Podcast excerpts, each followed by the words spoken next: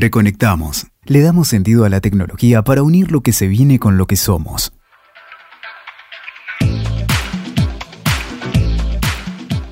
Hola, ¿cómo están? Soy Silvia Alguero. Bienvenidos a un nuevo episodio de Reconectamos. Hoy vamos a hablar de la música y el sonido en esta realidad tan particular que nos toca vivir. Cómo la pandemia del coronavirus y el contexto actual está transformando nuestras vidas y la forma de hacer las cosas en todos sus aspectos. La música, la forma de reproducirla, la forma en la que aprendemos y enseñamos música, cómo la tocamos, escuchamos y la compartimos. Se ha ido modificando desde hace un tiempo hasta hoy. En el final del siglo pasado, la llegada de Internet y los formatos digitales comenzaron a acelerar la transformación que nos trae hasta el presente, en donde, producto de la situación de aislamiento que se da en todo el mundo, no solo los discos se producen desde una habitación en una casa, también los shows, la promoción y la distribución de las obras. Pero para poder entender un poco más de cómo se fueron dando todos estos cambios y cómo surgieron todas estas tecnologías y nuevas formas de hacer música, tenemos la voz de un experto en el tema. Fundación Telefónica Movistar organizó una webinar sobre la música en la nueva normalidad con Mario Breuer como invitado y en este episodio vamos a citar parte de lo que dijo. Por supuesto, pueden revivir la charla completa en el canal de YouTube de Fundación Telefónica Movistar. Mario Breuer, para quienes no lo conocen, es un reconocido ingeniero de sonido y productor artístico. Trabajó con muchísimas bandas y músicos exitosos como Sumo, Charlie García, Spinetta, Fito Páez, Soda Stereo. Ganó un Grammy Latino y podríamos mencionar muchos más hitos en su carrera ya que tiene más de 40 años de trayectoria. Comenzamos con una breve introducción sobre la industria discográfica hasta el presente.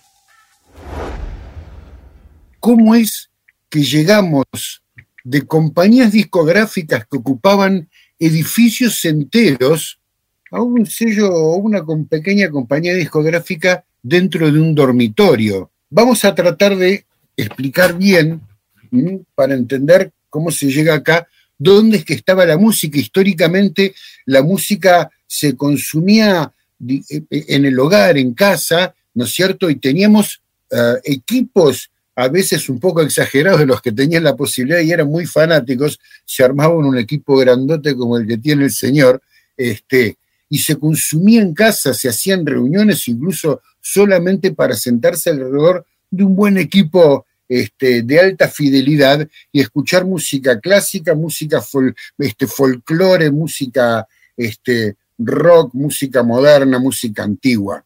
O se, percibía, se, se, iba y se consumía la música en un teatro. Íbamos a un teatro y esa era la otra forma.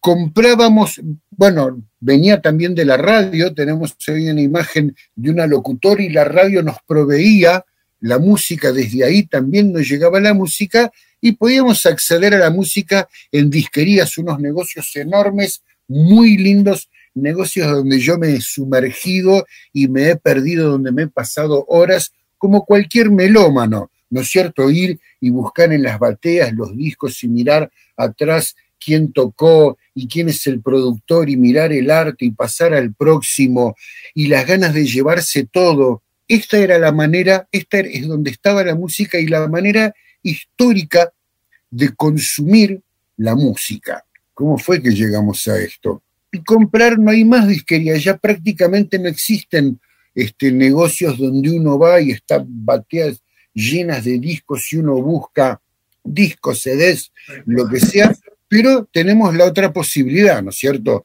Tenemos esta posibilidad de ir a una computadora o a cualquier este, aparato digital y desde ahí comprar o consumir música este, sin movernos desde casa. Qué interesante, ¿no? Mario nos hablaba sobre la reducción del espacio físico y la digitalización en el consumo de música. De la disquería, tal vez algún nostálgico se acuerde del centro cultural del disco, a la computadora personal. Y es que las plataformas para escuchar música como Spotify, YouTube, etc., ya las venimos usando desde hace tiempo. Nosotros mismos hemos hablado al respecto en episodios anteriores de Reconectamos, eh, de plataformas y aplicaciones de video, de música, incluso para conocer gente. Eh, lo que se produce a partir de la pandemia es una aceleración e intensificación en su uso. Muchos empiezan a acercarse a estas tecnologías a partir de la situación de aislamiento. Hoy la gran mayoría de la gente sabe buscar a su artista en Internet y darle play a un video o canción desde su computadora, desde su teléfono o desde su tablet. Pero como les decíamos al inicio, la música está transformándose en todos sus aspectos, no solo cómo se consume, también cómo se difunde y cómo se dan a conocer las obras. Los músicos ya no pueden trasladarse a los teatros para dar shows, el público no puede amontonarse en un mismo lugar para ver a su artista favorito, y para eso también se va generando una respuesta. Veamos lo que decía Mario Breuer sobre la actualidad de los shows en vivo. Antes teníamos cientos de artistas mainstream para consumir en vivo y hoy no son tantos. Sí hay artistas pequeños, hay muchísimos, hay cientos, hay miles de artistas y hay artistas increíbles, pero son artistas más chicos. Ahora les voy a contar cómo es que pasamos al, consumo este, en ese sentido. Antes los recintos, ¿no es cierto?, para vivo eran arenas y bares o estadios, y hoy la realidad de hoy es que hoy el recinto es el hogar. Mm, los del negocio de la música no vemos llegar este momento donde podamos volver a hacer eh, grandes festivales, donde podamos reunir a, miles, ni siquiera cientos de personas, y lo que está ocurriendo es que están haciendo el streaming, ¿no es cierto? El, streaming, el vivo streaming, para verlo desde el hogar. Esto es una situación muy particular. Yo creo que al público le cuesta un poquitito adoptar esta modalidad pero sería importante, sería increíble que lo puedan adoptar este, con cierta premura, porque de alguna manera esto se está convirtiendo en uno de los muy pocos negocios o fuentes eh, de ingreso de dinero al mundo de la música. Si no es así, ¿cómo? Si no existen, si ya no se fabrican este, productos físicos para vender, lo que se vende, este, ahí ya después les voy a mostrar, es muy poquito. Eh, digo, yo entiendo que hay, hay, pros y contras. Yo cuando digan nada cambia un show en vivo, yo les diré, tenés razón, pero tampoco nada, nada cambia si tenés, si te compraste una tele un poquito más grande y tenés ahí un aparatito para que, que, suene más o menos bien, sentarte en casa, estar tomando tu trago favorito, comiendo tu comida, con, cómodo, sin zapatos, cómodo no, comodísimo en tu sillón y no parado todo el tiempo que te choca la gente o en una butaca medio durito, ¿no es cierto? Hay todo, todas las monedas tienen cara y seca. Y me parece que en este sentido, en cuanto a los streaming en vivo, este, que llevan a que nosotros consumamos nuestra música hoy desde nuestra casa, desde el living, ojalá la gente lo adopte mucho. Este, a mí me parece una gran forma de consumir música y una gran forma y, con, muy poco esfuerzo de, ponerle ahí una pila y una onda a la gente que hace música, sobre todo a los músicos, pero bueno, a todo el mundo que rodea, ¿no es cierto?, a la música. La tecnología hoy nos permite que eso se haga bien, se haga en un buen nivel no, a veces se pone un poco tortuoso. Hemos encontrado este, algunas personas que les cuesta entrar, que todavía no hay accesos que sean tan fáciles, eh, que no sea simplemente cliquear en un botón y que se vaya directo, sino que haya que poner registrarse. No sé, la mayoría de la gente llega y entra bien, pero yo puedo comprender que hay otras personas que por ahí este, les cuesta un poco más aprender cómo es la mecánica de ingresar a ese lugar y sentarse y relajarse y ver un gran show desde, desde la comodidad del hogar. Creo que esto es lo más radical en los cambios que estamos experimentando, porque ya estábamos acostumbrados a consumir nuestra música por Internet. Incluso muchos músicos ya colaboraban remotamente entre ellos compartiendo trabajos a través de la red. Podía verse algún vivo en redes sociales o algún estreno de un videoclip, pero los shows en vivo y festivales eran todos pensados en lugares donde pudiera asistir la gente a disfrutarlos, independientemente de que al mismo tiempo se transmitieran por Internet. La relación principal se daba entre el artista y su público. Los avances tecnológicos en el desarrollo del software apps y dispositivos fueron acompañados por un crecimiento de las redes móviles y fijas de banda ancha que permiten cada vez velocidades de conexión más rápidas, lo que hace que cada vez más procesos en la producción musical puedan hacerse sin estar físicamente en un estudio o grabar una canción con un cantante a miles de kilómetros. Esto nos dice Mario respecto de cómo era la producción de discos antes y cómo es ahora.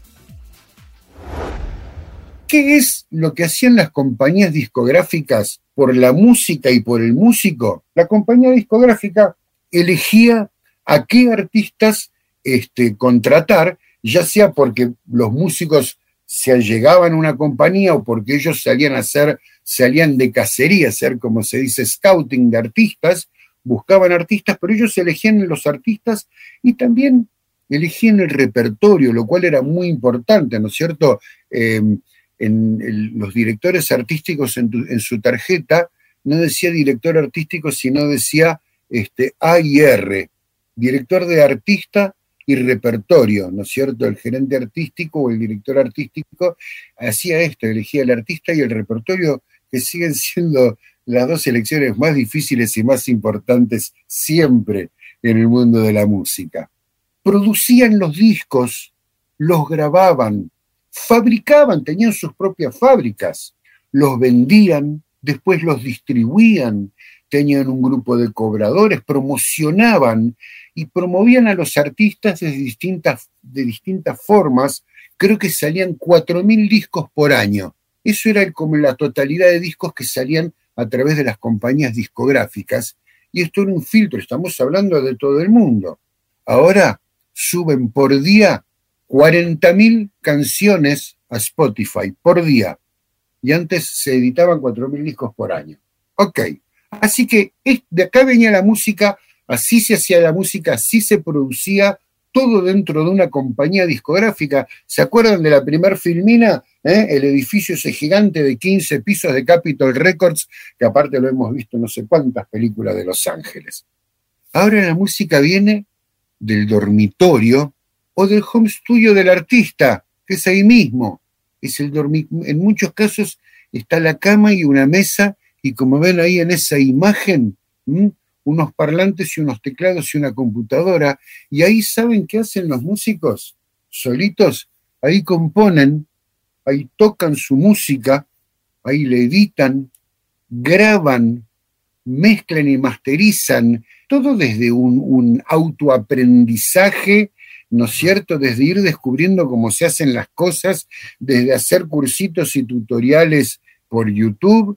Así que ellos van haciendo todo, diseñan su propia promoción, crean la estética y el arte, se van conectando. O sea, de alguna manera, el cuartito, el dormitorio, se convierte en este aparato, y esto es, es cómo es que se convierte el edificio en esto,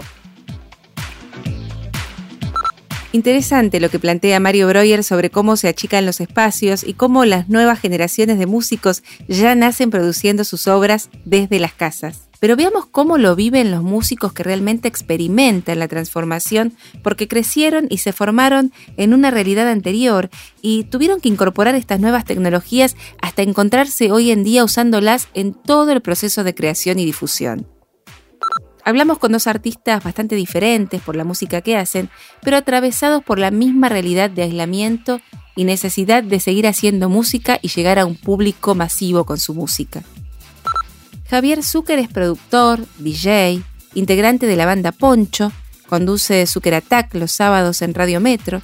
Veamos lo que nos contaba sobre la actividad durante el periodo de aislamiento. Bueno, la pandemia me agarró, nos encontró en un momento justo a los ponchos con un disco terminado, entonces podemos, por suerte, a poco ir sacando singles. Ya sacamos tres singles y ahora el viernes 25 sale un remix del último tema que se llama Sola por la Ciudad que canta Karina Bismara y es un remix de Hernán Cataño, que es el primer remix que se hace para para eh, el primer remix que Hernán hace para una banda de música rock electrónica, ya sea argentina o de afuera, entonces nada, estamos muy contentos. Y después a, otro nivel también estuvimos preparando unas cosas para los premios Gardel, que es una sorpresa. Y después estuve bastante activo, grabé algunas cosas con Divididos, con Mustafán, después hice una versión de Cerati que, con Titi González, eh, Lula Bertoldi y Nico Sorín, haciendo cosas y también pasando mucha música por, por Instagram. La verdad que traté de estar activo, poder estudiar también. Con respecto al tema shows en pandemia, yo lo que traté de hacer es pasar música. Lo más que pude fue como una especie de, bueno, de alegrar un poco a la gente que estaba en sus casas. hubo momentos que llegué a pasar hasta cuatro veces por semana música. Pero bueno, de a poco fui bajando un poco, pero nada, y ahora eh, voy a arrancar el jueves 21, el día de la primavera, en Niceto, un ciclo en conjunto. Se va a llamar Fase Super. Va a ser siempre con algunos invitados y vamos a sortear, se van a vender las entradas, se van a sortear vinilos, eh, tal vez alguna bandejita y nada, voy a continuar un poco así, nada, también es una forma de aprender, uno va aprendiendo, va viendo a ver para qué lados uno puede ir. Y bueno, nada, estamos en, una etapa también de aprendizaje. Eso está bueno también. Y como les contábamos también, hablamos con Lorena Estudillo, una de las voces más bellas de nuestro folclore. Ella es cantante y compositora, supo homenajear al gran Cuchi Leguizamón, nada menos, y tuvo que adaptarse a esta nueva normalidad en medio de la grabación de su último trabajo, canta, baila, sueña y anda. Eh, y ahora también a los nuevos procesos de difusión y distribución. Esto nos decía. Lo que cambió la modalidad de producción de los discos en este último tiempo, en estos últimos años, fue impresionante. Lo que hizo la pandemia fue como profundizar ese cambio, esa zona limítrofe entre lo que es el soporte físico y lo virtual. Yo antes de entrar en la pandemia y en este último tiempo, yo ya había decidido este disco sacarlo sin soporte físico. Pero ahora, bueno, definitivamente está todo mucho más profundizado y bueno, todo mucho más dependiendo de las redes y de todo lo que es la comunicación no presencial, como lo que es la presentación de un disco que jamás en mi vida imaginé que iba a ser a través de un streaming. Pero así va a ser el 21 de noviembre en Café Vinilo. La última vez que yo fui a retirar los discos fue con el cuchi de cámara que lo fui a buscar en unas cajas.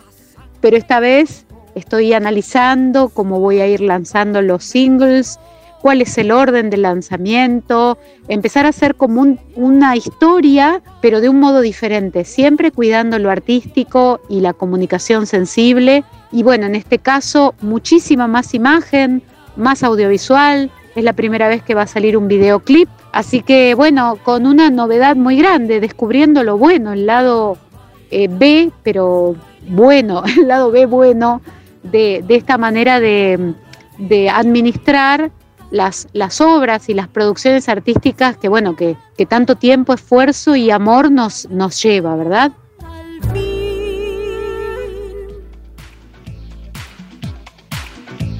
A pesar de pertenecer a universos musicales diferentes, ¿cuántas cosas en común manifiestan los dos testimonios? Lo inevitable de volcarse a las redes sociales y plataformas para poder llegar al público masivo. En línea con lo que planteábamos al comienzo, como todo tiende a achicarse y atomizarse desde el tamaño de los edificios al tamaño de los dispositivos de reproducción, la cantidad de personas reunidas para producir música, la cantidad de público, todo esto es posible gracias a los avances en el desarrollo de aplicaciones, programas y computadoras que fue exponencial en las últimas décadas. Pero nada de esto podría ser realidad sin la conectividad. El crecimiento en las velocidades y el tamaño de las redes de Internet que también crecen sin parar. Para cerrar, escuchemos lo que decía Mario Breuer al respecto. Y empieza a ser la música en este momento de alguna manera red dependiente, porque hoy por hoy, digamos, la conectividad, yo así, acá hacía una, una lista para no olvidarme de las cosas que nos permite la conectividad, ¿no es cierto? primero y ante todo que nunca nos falte la música, eso tiene que ver con el puro placer y a mí eso me encanta de poder escuchar cualquier disco de cualquier artista del mundo en cualquier momento, para mí es una cosa increíble, pero como, como artista y como productor me permite conectarme primero y ante todo con otros artistas, lo cual hoy es un aspecto muy importante de la música, ¿no es cierto? Poder conectarme, tener un contacto casi directo con el público, porque como les decía, no es que hay millones y millones, hay muy pocos artistas que tienen millones de seguidores. El porcentaje de artistas que tienen millones de seguidores es tan pequeño que es casi irrelevante en el gran mundo de la música. Tenemos la posibilidad de hacer nuestra música, producirla como querramos y subirla a la red, ¿no es cierto? Gracias a esto y hoy por hoy es prácticamente el único punto de distribución, ¿no es cierto? Y consumo este, de la música. Otra cosa increíble que tiene el tema de la conectividad es que hoy hay empresas que prestan servicios de producción y de postproducción para la música. Empresas, agencias, gente, lugares donde uno puede ir a buscar loops, donde uno puede ir a buscar grooves de guitarra, conectar con bateristas que en su casa tienen su estudio, ¿no es cierto? Y uno puede encargarle a un super baterista que le grabe los tracks de batería, ¿no es cierto? Yo, por ejemplo, estoy desde hace algunos meses produciendo un disco en Chile, sin moverme de Córdoba, donde estoy ahora, y hemos producido teniendo todo el tiempo contacto, no lo hicimos en tiempos asincrónicos, sino todo lo contrario, en tiempos sincrónicos, aunque no trabajábamos con un clic todos juntos, sabemos que en, ese horario, en esa hora, se graba tal tema y cada uno desde su casa lo grababa sobre, una, sobre un, metrónomo en principio, ¿no es cierto? Este, yo me acuerdo cuando hace, hace algunos años se decía que hoy por hoy con una computadora se puede hacer mucho, se puede hacer quizás todo, pero con una computadora conectada, hoy prácticamente no hay nada que no, que no podamos hacer y este es el universo y este es el mundo y este es el lugar de la música hoy, ¿no es cierto? El lugar de donde, donde nos conectamos musicalmente, en donde nos conectamos con la gente, donde nos conectamos con las nuevas formas de hacer música y las nuevas tecnologías. Todo ocurre en este universo, en este universo de unos y ceros, ¿ok? Llegamos al final de este episodio en el que nos reconectamos con la música y las nuevas maneras de crearla y disfrutarla. Queremos agradecerles a todos los que participaron del capítulo de hoy, a Mario Breuer, a Javier Zucker, a Lorena Astudillo, a la gente de Fundación Telefónica Movistar y por supuesto a María Belén Mulieri y a Mariano Méndez Silva que estuvieron en la producción de este programa. Mi nombre es Silvia Alguero y nos volvemos a reconectar en un próximo episodio. Hasta luego. Escuchaste. Reconectamos. WeToker. Sumamos las partes.